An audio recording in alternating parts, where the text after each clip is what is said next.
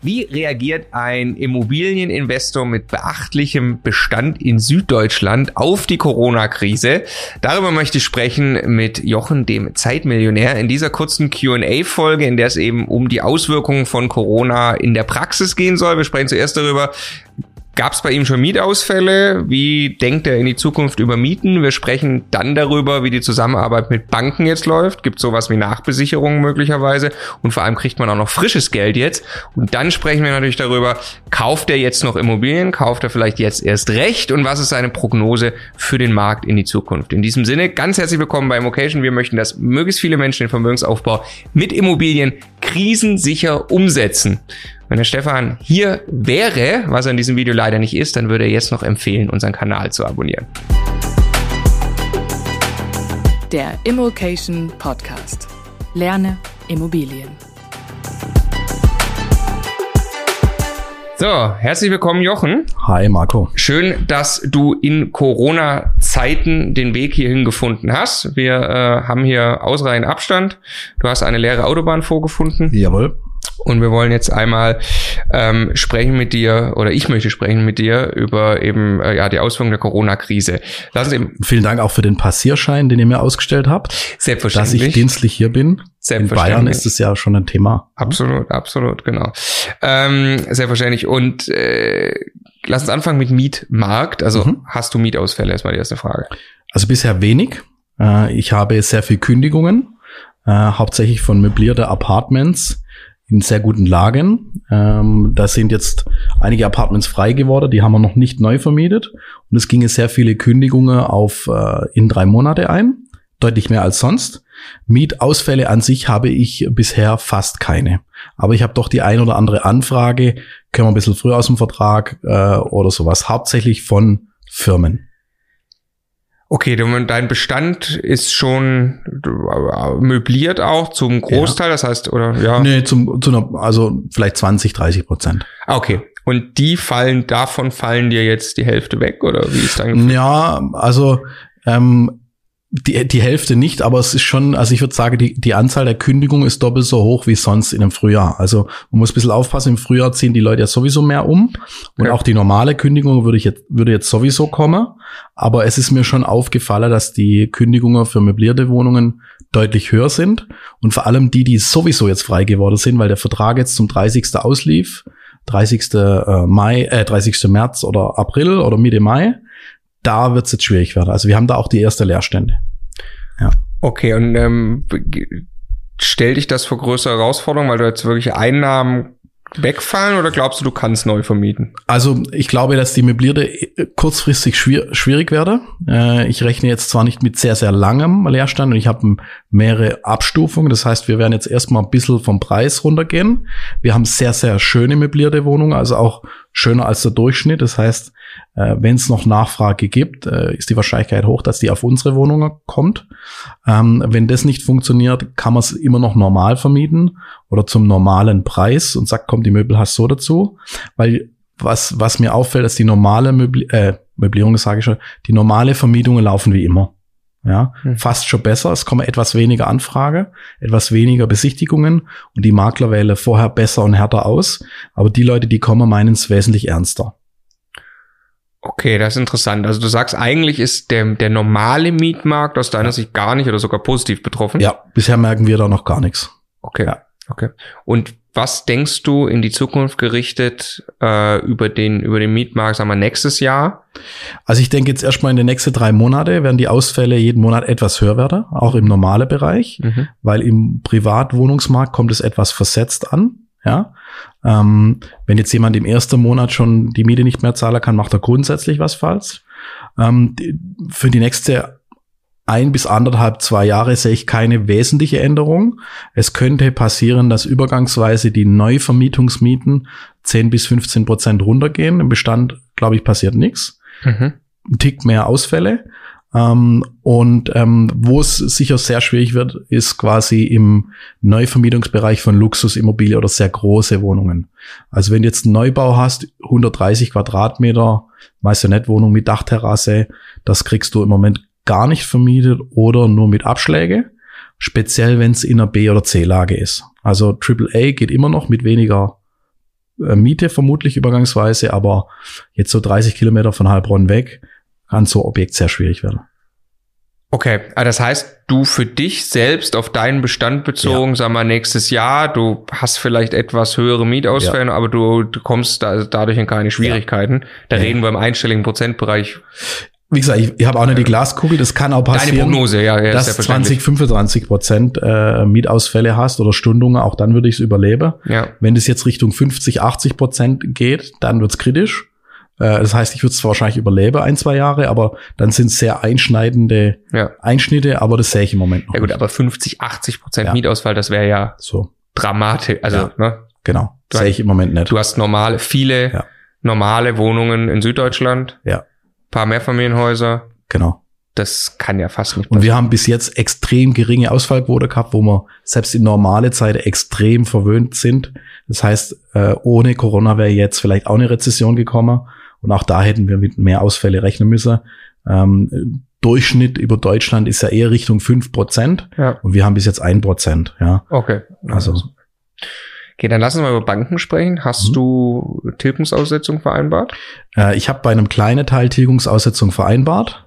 Ich war aber etwas zu früh dran, äh, weil ich hatte ja eine Woche Vorsprung, weil ich noch auf Mallorca war und mir dort etwas früher als im typische Deutsche, der in Deutschland ist, klar wurde, dass die Krise ernster ist, als die meisten denken, als äh, in Spanien schon der sehr harte Shutdown war.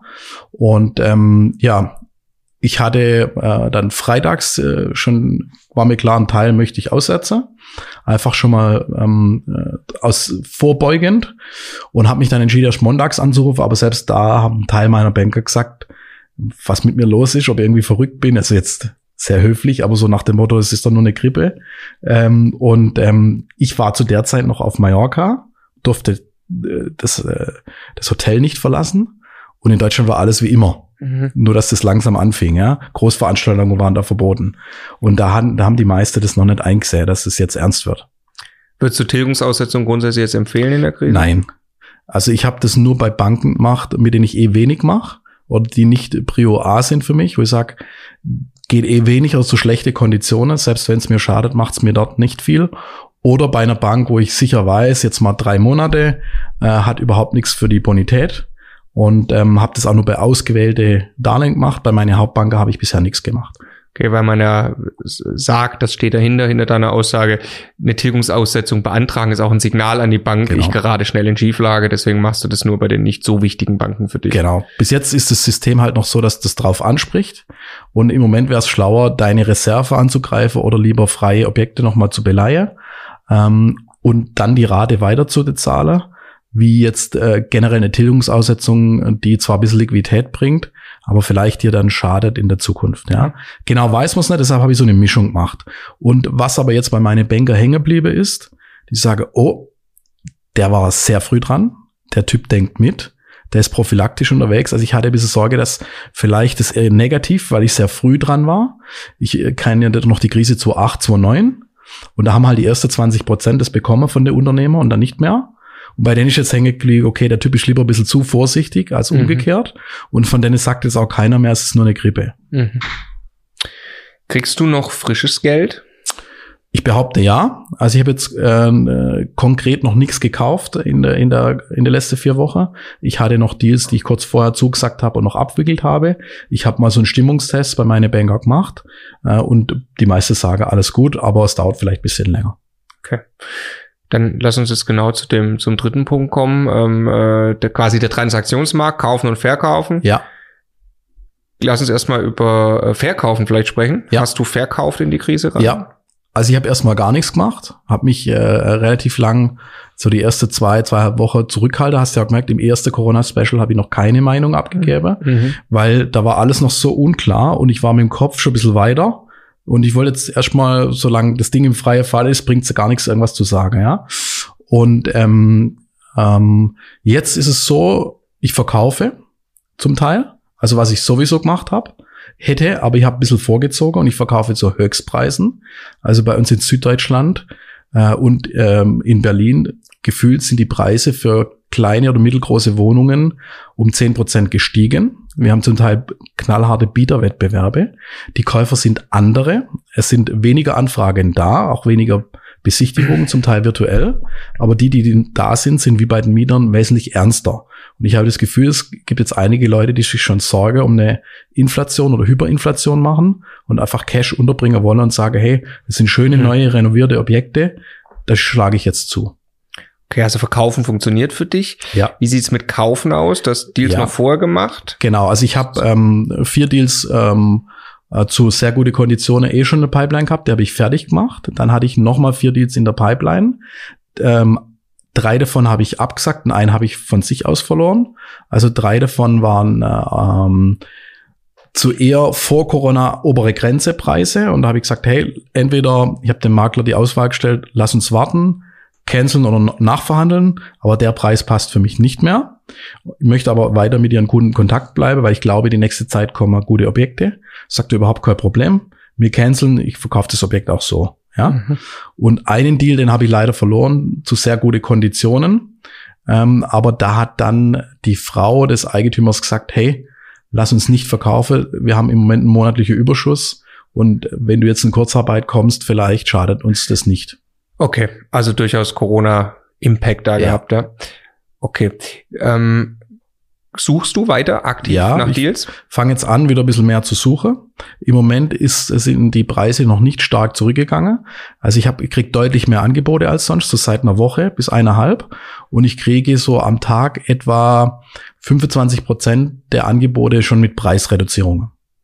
Aber äh, mhm. für mich jetzt, äh, wenn ich sehr plastisch äh, darstellen darf, sind die Preise jetzt von Supermondpreise auf Mondpreise.